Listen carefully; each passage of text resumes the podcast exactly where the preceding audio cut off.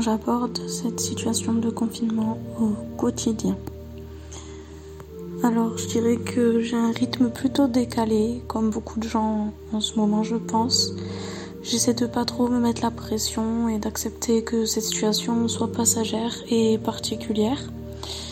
J'essaie quand même de me fixer des objectifs, faire des to-do list. Ça m'aide beaucoup à avancer. Mais euh, d'un autre côté, euh, comme je disais, j'aime pas trop euh, le fait de me mettre une pression constante.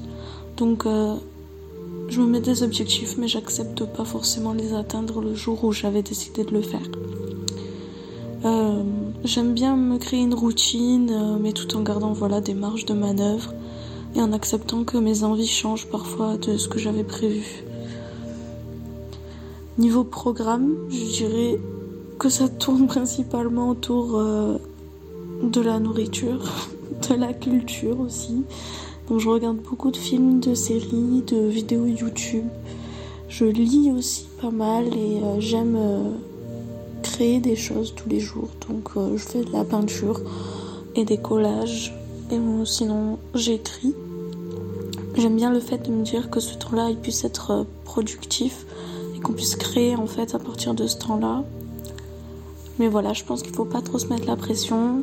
Je pense qu'il faut vivre comme on en a envie. Et justement, il faudrait commencer à se recentrer et connaître ses envies, ce qui nous anime euh, réellement, et euh, se concentrer là-dessus. Et je pense que tout le monde peut en tirer énormément de bénéfices.